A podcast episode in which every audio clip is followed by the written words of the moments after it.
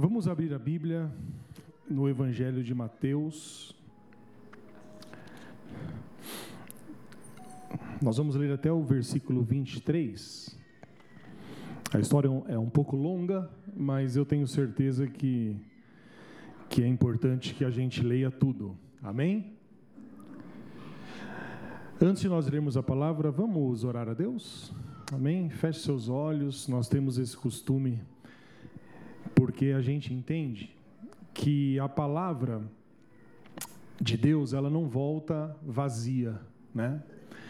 Só que para que a gente possa entender a palavra, para que o nosso coração seja um solo fértil, como nós vamos ver hoje, é necessário que a gente peça a Deus a mediação do Espírito Santo, porque é o Espírito que comunica a nós aquilo que ele tem a dizer. Porque senão a pregação da palavra vira apenas ah, algo superficial.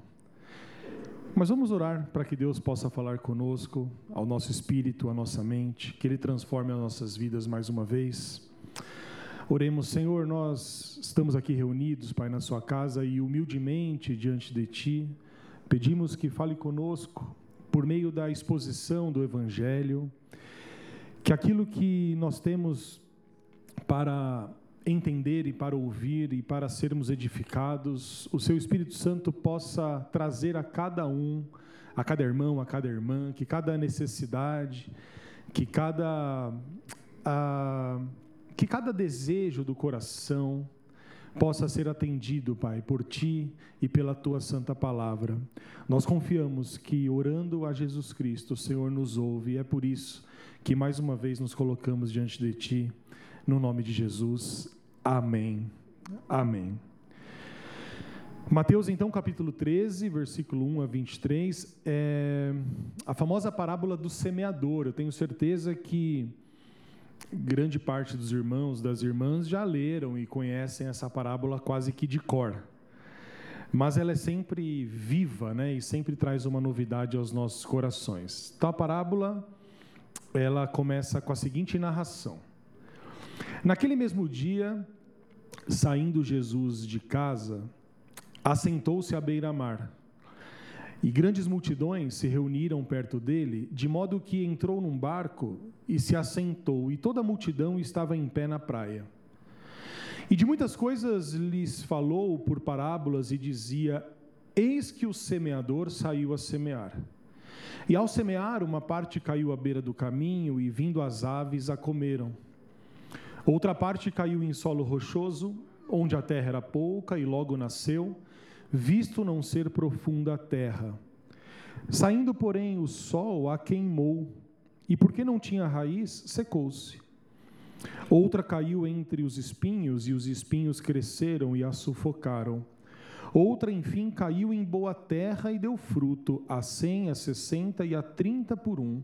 Quem tem ouvidos para ouvir, ouça. Então se aproximaram os discípulos e lhe perguntaram: Por que lhes falas por parábolas? Ao que Jesus respondeu: Porque a vós outros é dado conhecer os mistérios do reino dos céus, mas a aqueles não lhe é isso concedido.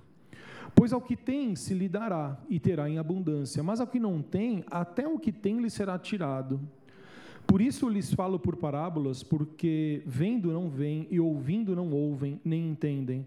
De sorte que neles se cumpre a profecia de Isaías: Ouvireis com os ouvidos e de nenhum modo entendereis. Vereis com os olhos e de nenhum modo percebereis. Porque o coração deste povo está endurecido de malgrado, está endurecido. De malgrado ouviram com os ouvidos e fecharam os olhos para não suceder que vejam com os olhos, ouçam com os ouvidos, entendam com o coração, se convertam e sejam por mim curados. Versículo 16. Bem-aventurados, porém, os vossos olhos, porque veem, e os vossos ouvidos, porque ouvem. Pois em verdade vos digo que muitos profetas e justos desejaram ver o que vedes e não viram, e ouvir o que ouvis e não ouviram. Atendei vós, pois, a parábola do semeador. A todos os que ouvem a palavra do reino e não a compreendem, vem o maligno e arrebata o que lhes foi semeado no coração. Este é o que foi semeado à beira do caminho. O que foi semeado em solo, rochoso, esse é o que ouve a palavra e a recebe logo com alegria, mas não tem raiz em si mesmo, sendo antes de pouca duração, em lhe chegando a angústia ou a perseguição por causa da palavra, logo se escandaliza. O que foi semeado entre os espinhos é o que ouve a palavra, porém, os cuidados do mundo e a fascinação das riquezas sufocam a palavra e fica infrutífera. Mas o que foi semeado em boa terra é o que ouve a palavra e a compreende. Este frutifica e produz a cem, a sessenta e a trinta por um. Amém. Quantos aqui já leram e já ouviram essa palavra muitas vezes? Levanta as mãos, muito. Se você não conheceu, não se envergonhe, melhor ainda, vai ter oportunidade de conhecer pela primeira vez. Essa parábola do semeador, ela é ela é tão fascinante assim por vários motivos. Não sei se os irmãos concordam comigo. Ela é simples, mas ao mesmo tempo ela traz uma profundidade que Jesus quer levar às pessoas. Mas há um aspecto interessante aqui que Jesus ele tem um cuidado no modo como ele se comunica com as pessoas. Jesus ele queria ser entendido pelo povo, pelas pessoas comuns, mas ao mesmo tempo era interessante que Jesus não se fizesse entender por outras pessoas naquele momento. Você já falou com alguém por meio de códigos? Sim ou não? Sim. Às vezes você não quer que alguém está do seu lado saiba o que você está falando. E aí, se você tem intimidade com a pessoa, você fala em outra língua. Quando nós éramos crianças, por exemplo, e meus pais estavam aprendendo inglês, e na escola de inglês, estavam se achando os poliglotas, eles queriam se comunicar entre eles e falavam inglês. Né? E a gente não entendia direito. Quando começou a entender, aí pararam com isso, porque não dava mais certo.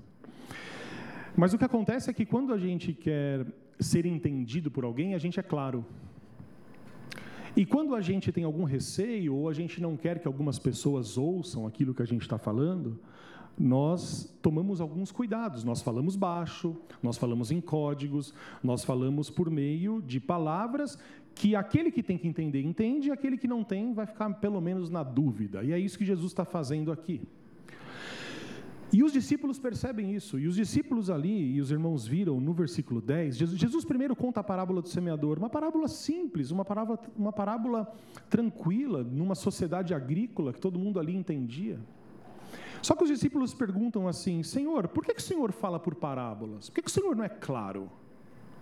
Por que, que o Senhor fica contando histórias e, e a gente tem que ficar interpretando? Né? Tanto que Jesus depois ele vai explicar a parábola. E aí a gente vai para o contexto. Depois eu queria que os irmãos lessem em casa os dois capítulos anteriores de Mateus 13, que são o 12 e o 11. Nos capítulos 11 e 12 de Mateus, há a descrição da pregação de Jesus. E essa pregação de Jesus, ela vem acompanhada de sinais e maravilhas. Vocês vão ver ali pessoas sendo curadas, sendo libertas a palavra de Jesus, a, os sinais e maravilhas acompanham a palavra de Jesus para confirmá-la. E essa pregação era uma pregação libertadora para as pessoas. O problema é que a libertação do povo incomoda aqueles que o oprimem. E é exatamente isso que incomoda na pregação de Jesus. Depois os irmãos voltam lá no capítulo 11, mas no versículo 5 tem um texto muito famoso falando sobre o resultado da pregação de Jesus. A descrição que Mateus dá é a seguinte: Jesus prega, e o versículo 5 do capítulo 11 diz assim: Os cegos vêm, os coxos andam, os leprosos são purificados, os surdos ouvem, os mortos são ressuscitados e aos pobres está sendo pregado o evangelho. Meus irmãos, esse modo de Jesus se, se apresentar às pessoas num, num, projeto de libertação daquelas pessoas, seja de doença física, seja de problemas emocionais, espirituais principalmente, incomodavam as autoridades. E o tempo todo, essas autoridades, principalmente naquele momento ainda as religiosas, tentavam desacreditar aquilo que Jesus fazia. Os irmãos bem sabem disso. Então Jesus pregava e falava e era questionado. Jesus curava e eles ficavam incomodados. E o tempo todo Jesus ele era alvo de mentiras, era alvo de, de pessoas que o desacreditavam e eram pessoas que tinham um objetivo em mente. Os irmãos se lembram bem? Que era levá-lo à morte. À morte. Então, eles não tinham nada contra Jesus, mas eles sabiam que Jesus estava ao lado dos pobres, dos marginalizados, daquelas pessoas que eram oprimidas. E o fato de Jesus estar do lado dos oprimidos já colocava as autoridades em alerta, com medo talvez de algum tipo de revolta popular. E é no meio dessa perseguição que se inicia aqui, que Jesus chega no capítulo 13 para conversar com as pessoas. As pessoas estavam de olho em Jesus. Está dando para entender essa parte? Jesus estava muito, muito ousado para essas pessoas. Jesus estava falando coisas que incomodavam as autoridades religiosas. Jesus questionava. Jesus denunciava a hipocrisia dos líderes religiosos. E mais do que isso, Jesus estava libertando as pessoas, e como nós vemos no texto, no versículo 1 do capítulo 13, as multidões estavam o acompanhando. Dá uma olhada só o que está escrito no versículo 1. Naquele mesmo dia, saindo Jesus de casa, assentou-se à beira-mar, e grandes multidões se reuniram perto dele. E é por isso que Jesus sobe num barco para que ele possa ser visto e para que ele possa ser ouvido, e Jesus começa a explicar. Então Jesus tinha uma preocupação. Ele queria ser entendido por um grupo de pessoas, porque ele diz: Bem-aventurados vós que entendem, que ouvem e que sabem do que eu estou falando. Mas, ao mesmo tempo, Jesus falava por código falava por parábola. E é por isso que eu queria que você olhasse no versículo 9, ele faz a sua famosa declaração que aparece em outros momentos. Quem tem ouvidos para ouvir, ouça. Ora, para aquelas pessoas que não tinham os ouvidos espirituais, essa parábola era de uma simplicidade quase infantil, né? Todo mundo sabia de o semeador saiu para semear, tem semente que vinga, tem semente que não vinga. Só que os ouvidos estão tampados. Mas Jesus está falando aqui sobre verdades do reino, verdades espirituais. E apenas aqueles que têm ouvidos para entender o que Jesus está dizendo, ou seja, ouvidos abertos pelo próprio Deus, são capazes de compreender a profundidade dos mistérios que Jesus estava ensinando mistérios acerca do reino que estava chegando até aquelas pessoas. E Jesus, ele conta essa parábola, e o tema principal dessa parábola é, é, sobre os diferentes tipos de solos.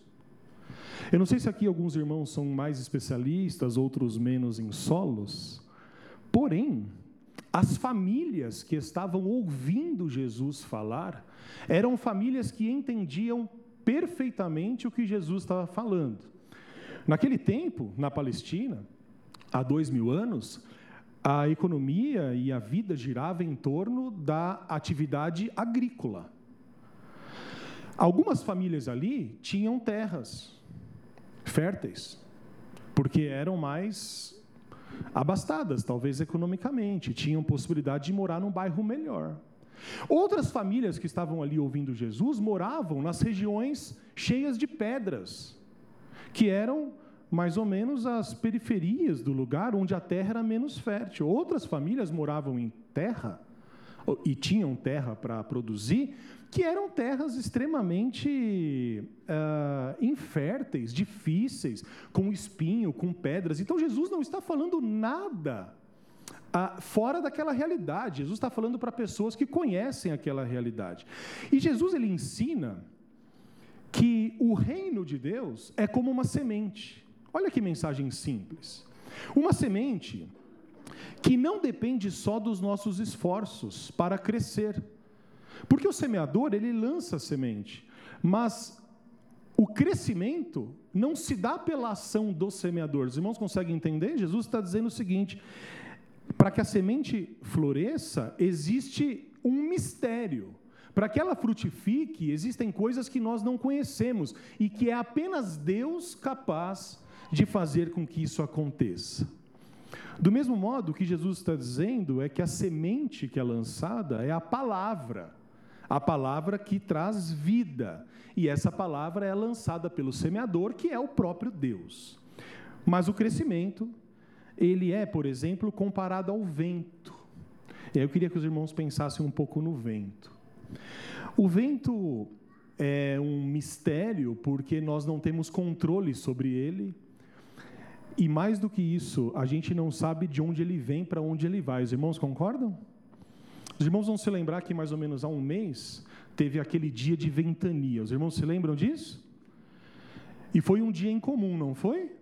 Porque você poderia estar na sua casa, no seu trabalho, em qualquer momento, e vocês se lembram de onde vocês estavam, porque foi um vento incomum.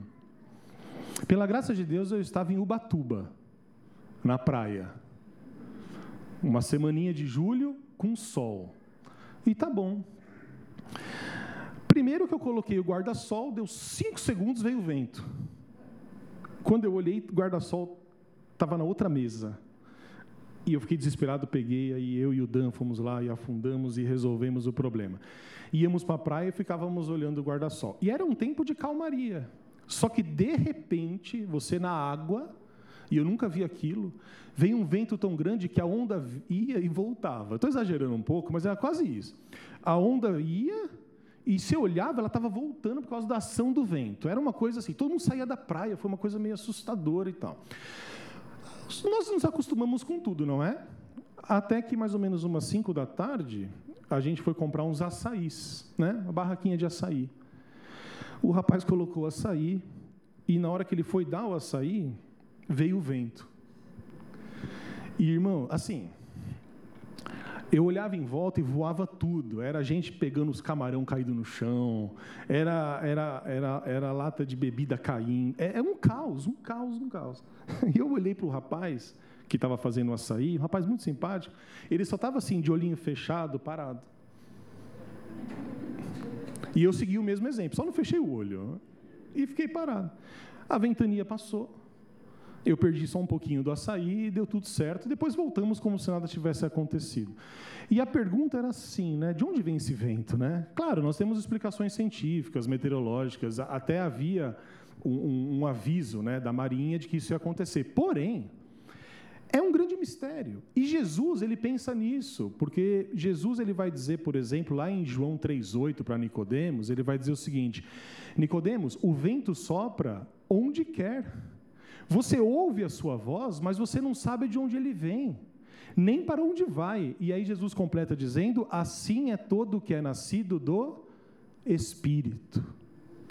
Em outras palavras, existem crescimentos, existem bênçãos que não dependem de nós, mas é o nosso Deus que promove, e isso continua sendo um mistério, porque Deus fala, Deus toca, Deus muda as circunstâncias, Deus muda as nossas vidas, e nós não sabemos como que isso acontece, mas nós confiamos que a vida do Espírito em nós é como vento, que ele vem, ele sopra, a gente não ouve, a gente, a gente ouve a sua voz, mas a gente não sabe de onde ele vem, para onde vai, e assim é a ação de Deus nas nossas vidas. O que Jesus quer dizer com isso?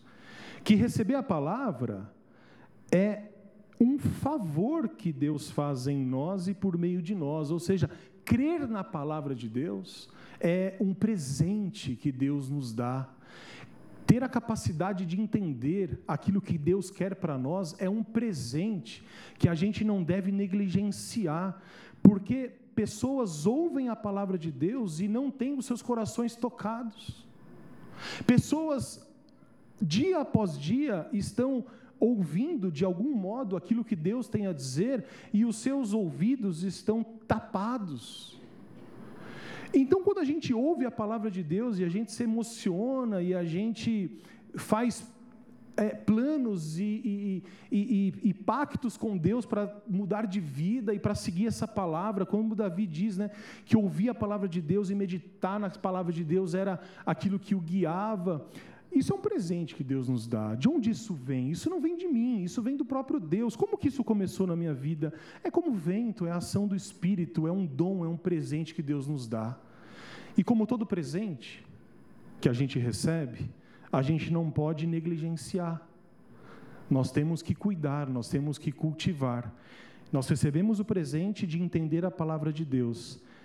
Qual é a nossa parte? Que a cada dia a palavra de Deus seja sempre presente nas nossas vidas, por meio da leitura, por meio da oração. Mas aí, como eu disse, algumas pessoas, e Jesus vai dizer isso, ouvem a palavra, mas a palavra ela não frutifica.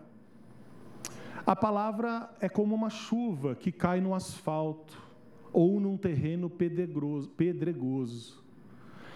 Quando a chuva cai no asfalto ou num terreno pedregoso, o que, que acontece? Dificilmente ali vai gerar vida. Os irmãos já percebem isso? Dificilmente. Mas a pergunta que Jesus faz àquelas pessoas é a seguinte: que tipo de terreno é o coração de vocês? Né? O coração de vocês é um terreno pedregoso ou um solo fértil? Essa é a pergunta que Jesus está fazendo àquelas famílias. São pessoas que estão ali por diversos motivos. Dá para entender isso? Assim como nós estamos aqui por diversos motivos. São pessoas que estão ali ouvindo Jesus e por algum alguma razão elas foram chamadas ou elas foram ah, por curiosidade, ou elas queriam ver o que estava acontecendo, afinal de contas, Jesus estava ficando famoso. Mas quando Jesus ele conta essa parábola muito simples, Jesus está é, investigando a motivação e o coração daquelas pessoas. Por que, que nós ouvimos a palavra de Deus? Qual é a intenção que nós temos? Hoje, na, na nossa escola dominical, no círculo bíblico, um dos irmãos trouxe um exemplo, um testemunho, que há muitos anos atrás ele foi visitar um, uma pessoa que estava presa e, e essa pessoa ouviu a palavra de Deus naquela situação e se converteu ao Evangelho. E naquele momento de empolgação e tudo mais, aquela pessoa precisa ser discipulada para que ela entenda qual é o papel de Cristo na vida dela, naquela situação específica, assim como nós, né?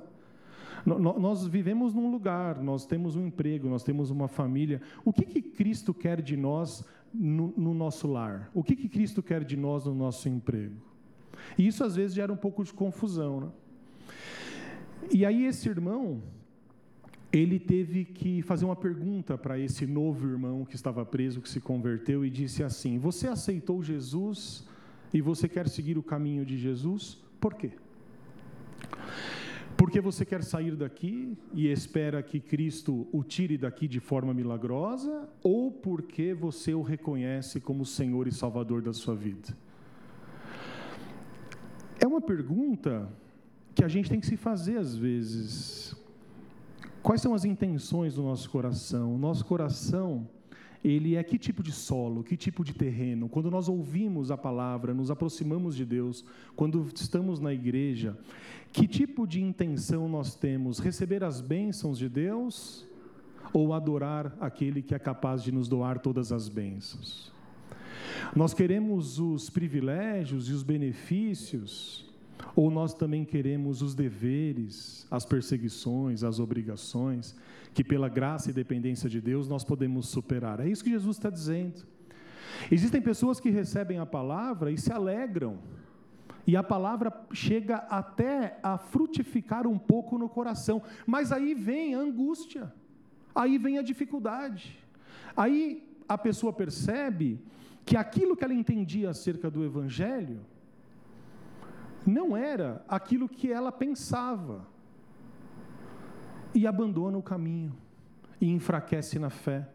Se nós colocamos, por exemplo, a nossa relação com Deus na mão de pessoas, qual vai ser o nosso resultado? Você já se decepcionou com alguém? Se você é um ser humano, sim, não é? A gente se decepciona com as pessoas. Às vezes tem um irmão que não te cumprimenta, às vezes ele nem viu, né? Às vezes tem alguém que se admira que cai em pecado.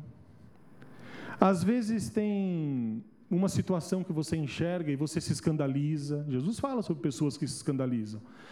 Mas quem se escandaliza fácil? Quem abandona o caminho por bobagem? Quem frutifica talvez durante um tempo, mas se escandaliza por alguma questão menor.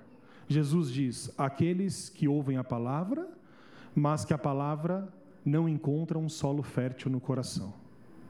Porque quando vem a semente, a boa semente, e o nosso solo, que é o nosso coração, ele é profundo e ele é fértil, essa semente cresce. E no meio dos escândalos, no meio das dificuldades, aquela semente ainda assim frutifica 100 a 60 e a 30 por um.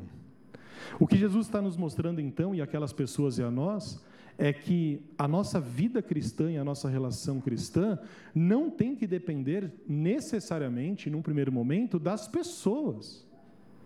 Porque as pessoas elas são falhas, elas têm os seus interesses, e por melhor que uma igreja seja, e por melhor que alguém seja, nem chegamos ao pé de Jesus Cristo, que é aquele que nunca vai nos decepcionar e nunca vai nos desamparar.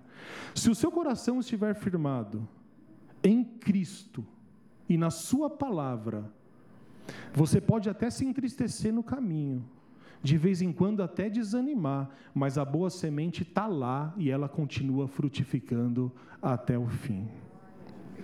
E é isso que Jesus está querendo nos dizer, ou seja, a palavra de Deus ela é falada, ou seja, a semente é lançada, e existem diferentes reações. E eu queria voltar ao texto que nós lemos, não vou ler todos os versículos de novo, mas apenas alguns, para que a gente possa identificar quais são as reações que Jesus identifica em relação à palavra. Em Mateus, capítulo 13, versículo 19, nós temos o primeiro tipo de reação.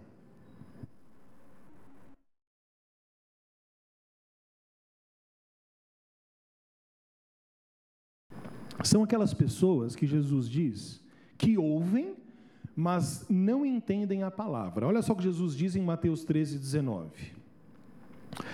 A todos os que ouvem a palavra do reino e não a compreendem, vem o maligno e arrebata o que lhes foi semeado no coração. Este é o que foi semeado à beira do caminho. Lembra que Jesus fala sobre uma semente que é lançada à beira do caminho e ela não frutifica? Jesus identifica aqui. São aquelas pessoas que ouvem a palavra, só que não a compreendem, não entendem o que aquela palavra quer dizer.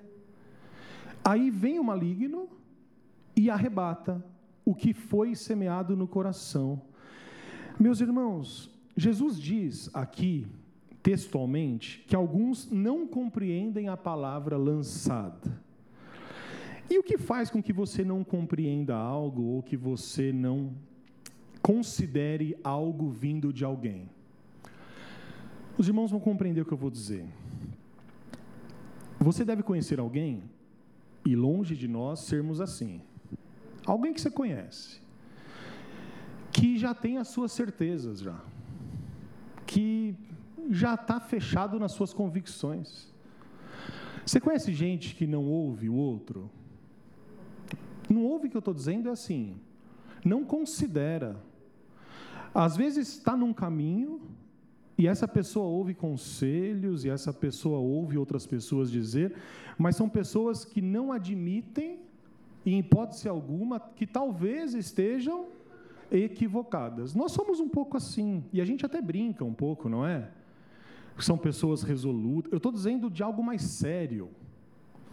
Eu estou falando aqui sobre pessoas, e Jesus está falando sobre isso, que nem mesmo a palavra de Deus é capaz de confrontar as suas convicções.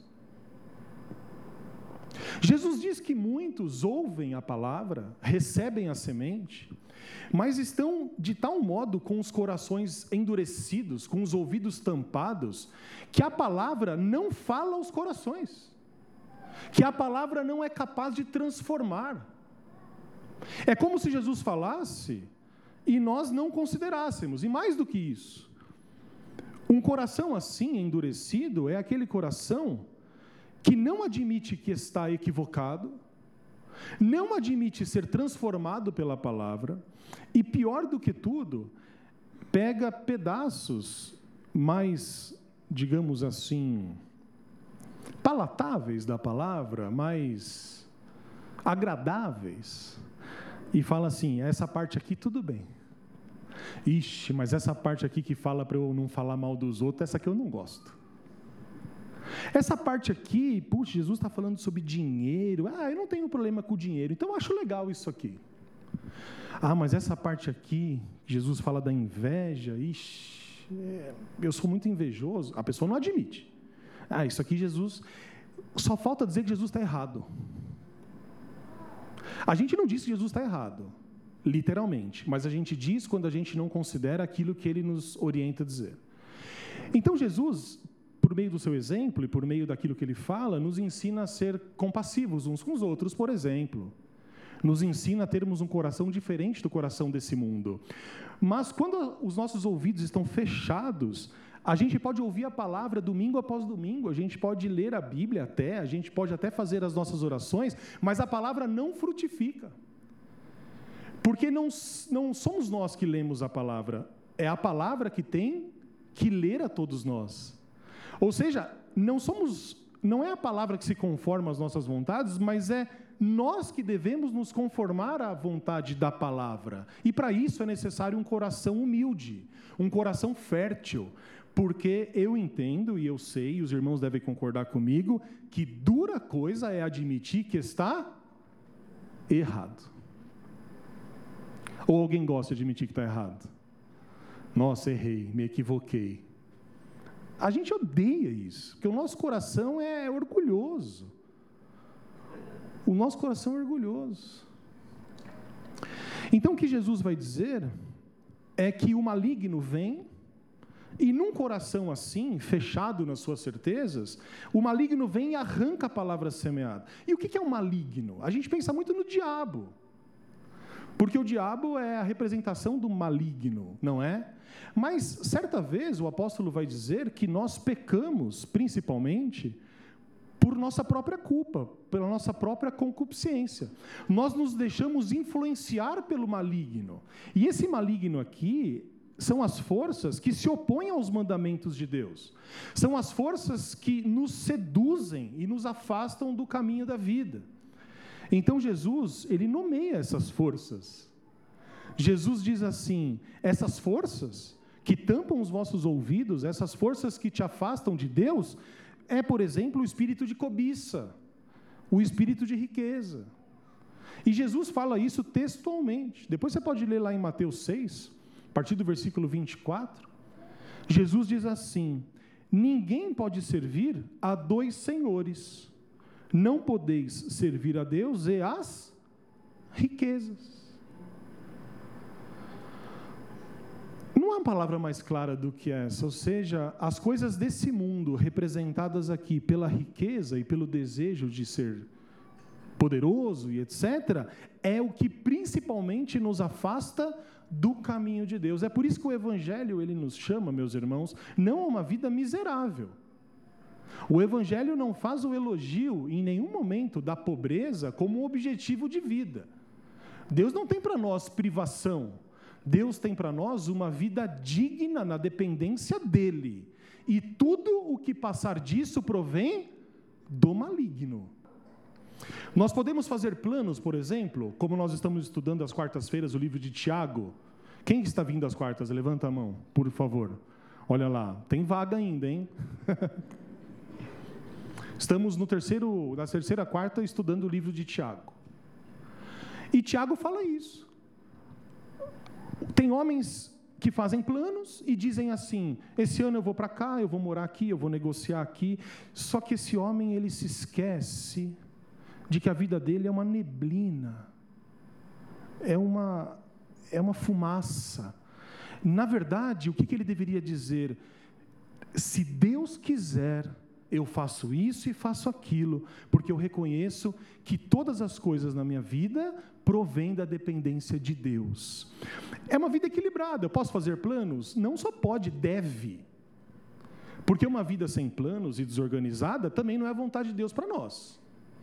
Mas nenhum plano do homem tem que desconsiderar que Deus está no controle, como nós falamos aqui, de todas as coisas. É Deus que derrama sobre nós a sua vontade, que é boa, perfeita e agradável. Se nós fazemos a nossa vida sem Deus, nós estamos dizendo que a sua palavra não faz tanta diferença assim. E Tiago nos lembra: ao invés de fazer isso, vocês deveriam dizer: se Deus quiser, eu faço isso ou faço aquilo, e assim Deus nos abençoa. Então Jesus ele fala isso: ninguém pode servir a dois senhores, ou seja, o amor de Deus e o lugar de Deus, meus irmãos, no nosso coração, não pode ter espaço para outro Deus. E Jesus entende que a cobiça desse mundo, que o desejo da riqueza é sim comparável a uma força tão forte como um outro Deus em nós.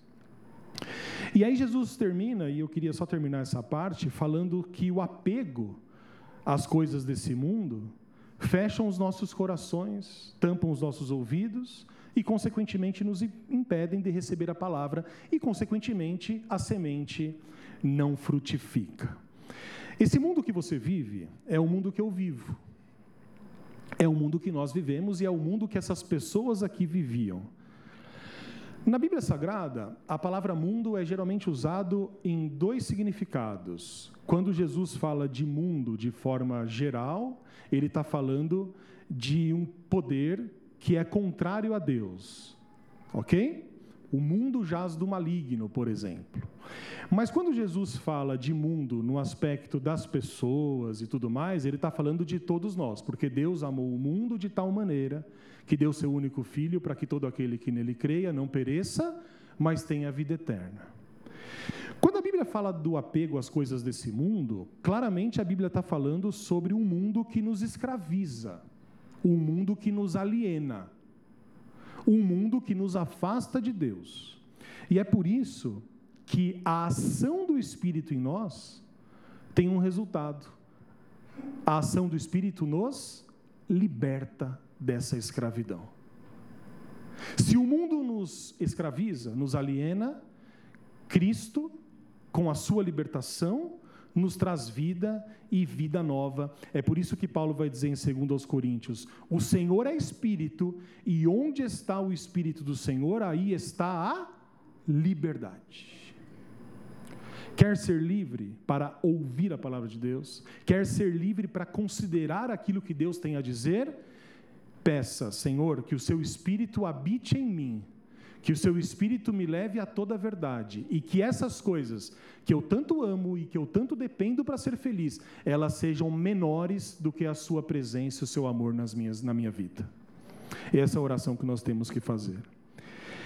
A segunda semente está lá em Mateus 13, 20. Gostaria de ler com os irmãos. Jesus vai explicar sobre a segunda semente. Mateus 13, 20 está escrito assim.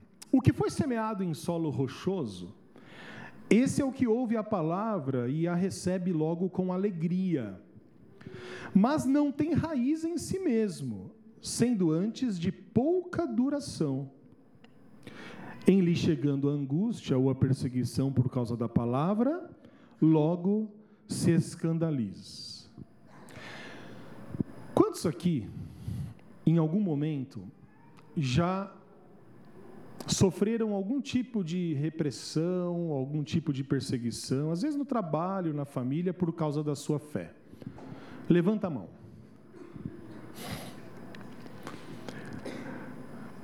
É interessante que às vezes a perseguição ela vem de modo muito sutil, né? Quantos irmãos aqui, por exemplo, vocês podem pensar aí, não pararam de serem convidados para as festas, não é assim? As pessoas meio que, quando viram que era sério, não, não chamavam mais para nada, não ligava mais. A gente tem essas experiências, não tem? Por amor ao Evangelho. Às vezes no trabalho, e, e aquilo né, que eu digo e a, o que a palavra diz, é, devemos ser perseguidos pelas causas certas, não é assim? Eu dei esse exemplo hoje, por coincidência, na escola dominical que uma vez eu conversei com um rapaz que ele estava falando que estava sendo perseguido depois que se converteu. E eu fui conversar com ele, ele estava um pouco angustiado, e o principal foco de perseguição dele era no trabalho, também em casa, era perseguido em tudo quanto é lugar. Quando isso acontece, eu já ligo o sinal de alerta. Alguma coisa está errada aí. Calma, vamos lá. Vamos ver. O cara é perseguido em todo lugar, ninguém gosta dele. Quem sabe, né? as pessoas têm razão até. E conversando com ele, ele falava que em casa a mãe dele não suportava o evangelho. Isso acontece.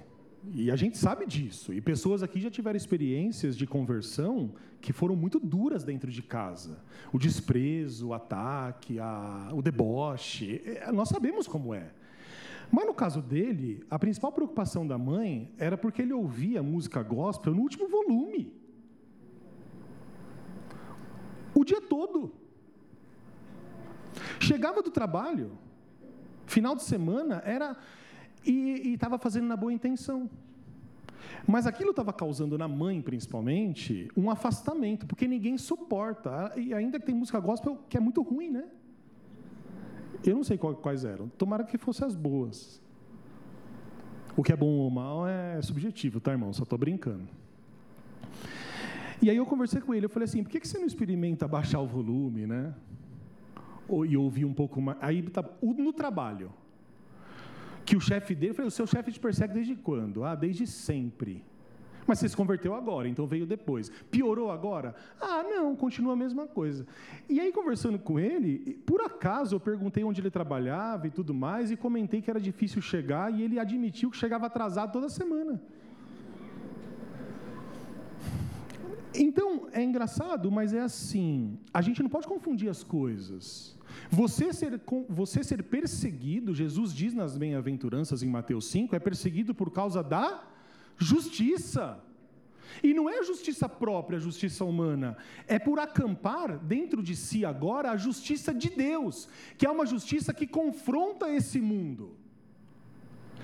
Um mundo que prega o individualismo, a resistência do evangelho é a solidariedade. No mundo que prega violência e cada um por si puxar o tapete de todos, a resistência do evangelho reside num sentimento de humildade e de compaixão pelo próximo. Então a justiça de Deus não é você impor a sua fé sobre as pessoas. A justiça de Deus não reside em eu estar certo e os outros errados. Reside muitas vezes em aceitar a injustiça, se resignar diante da injustiça, para que, como Jó disse certa vez lá no final do livro dele, eu confio e eu sei que um dia o meu Senhor se levantará para julgar a minha causa. Não foi o que Jesus fez? Diante de Pilatos, que perguntava, Pilatos estava louco para livrar Jesus. Pilatos não queria esse peso nas suas costas. A esposa chegou até ele e falou: Olha, eu sonhei com esse homem a noite toda. E isso me atormentou a noite toda. E Pilatos não queria, não queria esse peso. E Pilatos perguntava as coisas a Jesus, esperando que Jesus se defendesse. E Jesus ficava em silêncio, porque ele sabia que naquele momento deveria se cumprir toda a Escritura, porque ele sabia da missão que ele tinha. Em outros momentos, Jesus se levantou e se colocou contrário às injustiças. E é esse discernimento que a gente tem que ter. Ser perseguido pela justiça não é impor a nossa vontade, não é, é, é perseguir a fé das outras pessoas. Ser perseguido pela justiça é você ter um coração humilde e puro diante de Deus, sabendo que todo aquele que crê em Deus e pratica a Sua palavra verdadeiramente, hora ou outra, será perseguido. Mas, como Jesus diz, um coração fértil que recebe a boa semente passa pelas perseguições e continua frutificando apesar das circunstâncias. Por isso, Jesus fala nesses versículos 20 e 21 que tem aquelas pessoas que ouvem a palavra, que recebem a semente, mas que são esmagadas frente às dificuldades. E as dificuldades aqui elas estão nomeadas: angústia ou perseguição por meio da palavra. Meus irmãos, o que Jesus está dizendo aqui é que nós seremos como um terreno cheio de pedras. Se a gente ouve a palavra de Deus com alegria, mas logo a gente desiste por causa da tribulação. E você passa por tribulação? Sim, sim. No mundo tereis aflições. Mas o texto não termina aí, graças a Deus. Mas se anime, porque eu venci o mundo, eu estou contigo. No tempo em que esse texto foi escrito, e Jesus falava com aquelas pessoas, Aqueles que estavam ali ouvindo Jesus sabiam, ou Jesus os ensinava, que abraçar o Evangelho pode ser que gerasse grande perseguição. Mas Jesus diz a eles: os que retêm verdadeiramente a palavra nunca voltam atrás. Nós não somos daqueles, como diz Hebreus, que retrocedem, mas permanecemos firmes para a conservação da nossa alma. Eventualmente, um crente ou outro se desvia do caminho, mas quando volta, volta consciente de que nunca mais deverá se afastar dos caminhos da verdade. E essa conservação da alma não vem de nós, mas vem do Espírito, que mesmo no meio da tribulação, sempre nos lembra de que Deus é bom e de que Ele cuida de nós o tempo todo. Amém, meus irmãos? E por fim, no versículo 22, Jesus fala sobre o terceiro tipo de solo. Jesus ele fala assim, versículo 22. O que foi semeado entre os espinhos é o que ouve a palavra. Porém, os cuidados do mundo e a, ó, de novo as riquezas aqui, não é, não é coisa minha não, é coisa de Jesus. E a fascinação das riquezas sufocam a palavra e fica infrutífera. Jesus estava falando aqui com pessoas reais, com pessoas como eu e você, que estavam ali sentadas, ouvindo Jesus num barco. Jesus estava falando com homens e mulheres, com jovens e velhos, que passavam por tribulação, que desanimavam na frente das dificuldades, mas que eram pessoas seduzidas pelos valores desse mundo, como nós também somos. Então, Jesus fala sobre a semente que cai entre os espinhos. E eu acho que não temos nem muito mais a acrescentar ou explicar as palavras de Jesus. Mas o que Jesus está dizendo aqui àquelas pessoas é o seguinte: alguns ouvem a palavra, mas deixam-se dominar pelas preocupações desse mundo. E esse é um problema, porque a Bíblia usa esse mesmo verbo quando fala do domínio do pecado sobre nós. E aqui é importante que a gente entenda. Você pode pensar assim: ah, mas é que você não conhece as minhas preocupações. Não mesmo, não. Às vezes a gente compartilha algumas das nossas preocupações, mas nós temos preocupações, muitas vezes são pesadas e que pertencem a nós. E mesmo que você explique a alguém, a pessoa não vai entender. Estão entendendo o que eu estou dizendo? Então, ter preocupação, passar por tribulação, nós não estamos isentos. Infelizmente, eu digo isso. Porque eu gostaria, como ser humano, não sei se você concorda comigo, que a gente se convertesse e tudo nessa vida se resolvesse. Jesus diz que isso vai acontecer em breve, porque ele já tem nos preparado lugar em que não haverá doença, choro e nem separação e nem morte. Amém? Mas nessa vida, nós estamos sendo preparados para esse momento. E, não significa suportar a vida, aturar a vida, não, mas é viver uma vida com uma nova consciência. De que os problemas vêm, de que as coisas chegam até nós, mas elas passam. E se elas passam, eu posso, durante a dificuldade, as preocupações, ser sustentado pelo poder de Deus que habita em mim, que é diferente de ser dominado. O apóstolo Paulo diz que nós não somos mais escravos do pecado, ou seja, não somos mais dominados pelo pecado. O que é o domínio do pecado? É viver uma vida de pecado. Mas isso não significa que, eventualmente, infelizmente também, nós não pequemos. E é por isso que o tempo todo chegamos a Deus pedindo perdão pelas nossas falhas e os nossos pecados, na certeza de que iremos melhorar. Mas se por acaso cairmos, o que a palavra de Deus nos diz? Deus nos levanta. Como aconteceu com Pedro, cheio de fé, Jesus no barco e Jesus veio andando sobre as águas, os discípulos no barco e Jesus andando. E Pedro olha Jesus e fala: Eu também quero andar sobre as águas. E Jesus fala: Vem. e o coração cheio de fé de Pedro, e ele se levanta e ele pula nas águas e ele começa a andar. Mas aí vem as ondas, que são as tribulações, que são as preocupações, que são as incertezas, que são as dificuldades, e Pedro começa a afundar. E quando ele está afundando, o texto diz que a sua mão se levanta e ele diz: Salva-me, Senhor. E o que Jesus faz? O deixa afundar? O que Jesus faz? Não, vai, você é muito medroso. Não, não, não confiou em mim? Achou que tudo ia ser mar de rosas?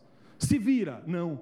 Jesus se abaixa, o pega pela mão e diz: Pedro, a sua fé precisa ser aumentada. A sua fé está pequena. Levante-se, lembre daquilo que eu fiz sobre você, lembre-se daquilo que nós vivenciamos juntos, lembre-se da grande salvação que está para ser concretizada na minha morte. Venha! E é isso que Jesus faz conosco. Nós não somos dominados pelo pecado, mas nós pecamos. Nós não somos dominados pelas preocupações, mas nós nos preocupamos.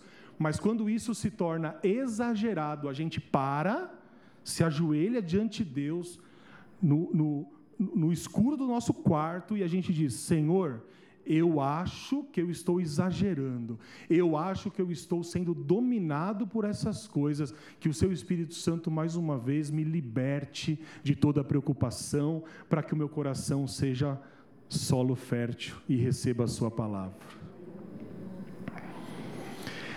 E aí, Jesus termina com a palavra que nos traz esperança. Então, Jesus ele fala de três tipos de solo, que são solos que matam a semente. Os solos que vêm e logo vai embora, o que cresce um pouquinho e vai, e até o que cresce um pouco mais, mas que depois as tribulações levam embora. E aí Jesus, eu fico pensando, não sei se você consegue visualizar, eu sempre tento pensar nisso. Jesus estava olhando para aquelas pessoas, né? E aquelas pessoas estavam precisando de uma resposta, né? De, de um final feliz, digamos assim, de um final de esperança. E Jesus olha para aquelas pessoas, para cada rosto ali, e ali tinham pessoas sofridas, pessoas angustiadas, e Jesus lhes traz a palavra de direção, as palavras de esperança que indicam o caminho a seguir. E saiba de uma coisa: Jesus sempre nos dá uma palavra de esperança. Jesus sempre nos dá, meus irmãos, uma direção a seguir. Na dificuldade, na dúvida, ore a Deus. A palavra de Deus diz que no meio da encruzilhada, o Espírito vai dizer: caminhe por aqui, porque eu estou contigo. E Jesus faz isso lá no versículo 23. Eu gostaria de ler com os irmãos. Mas o que foi semeado em boa terra é aquele que ouve a palavra e a compreende. Este frutifica e produz a cem a 60 e a 30 por um. Não é interessante como Jesus ele é econômico aqui na esperança? Quando Jesus fala da má semente, Jesus dá três exemplos. Jesus fala dos espinhos, Jesus fala do sol, Jesus fala das tribulações, fala das pedras, porque Jesus precisa marcar para aquelas pessoas que essa é a nossa vida natural. Quando Jesus fala da esperança, Jesus fala pouco. Mas aquilo que ele fala é suficiente para nós. Não existem grandes discursos para explicar como que a gente tem que ser diante de Deus. A gente fica buscando complexidade na simplicidade. Certa vez eu ouvi, eu li um livro de um monge do século XIV, Tomás de Kempis, muito famoso, um livro que eu indico, chamado A Imitação de Cristo. E o Tomás de Kempis, ele está ensinando ali uns noviços a como eles devem viver. Então tem uma série de conselhos. E chega uma hora que ele vira para aqueles noviços, que seriam monges, e diz assim: Olha só, quando você chegar no céu, você não será cobrado por aquilo que você conhece, mas pelo modo como viveste. E aquilo me chama tanta atenção porque ele estava num ambiente em que o estudo, o conhecimento eram importantes, mas estavam acima do modo como as pessoas viviam.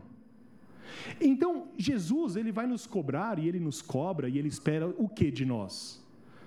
Dos nossos discursos? Do conhecimento? Dos livros que nós lemos? da cultura que nós acumulamos? Não me parece. O que Jesus espera de nós é a simplicidade de ouvir a Sua palavra, acolher essa palavra no nosso coração e assim frutificarmos os frutos do Espírito.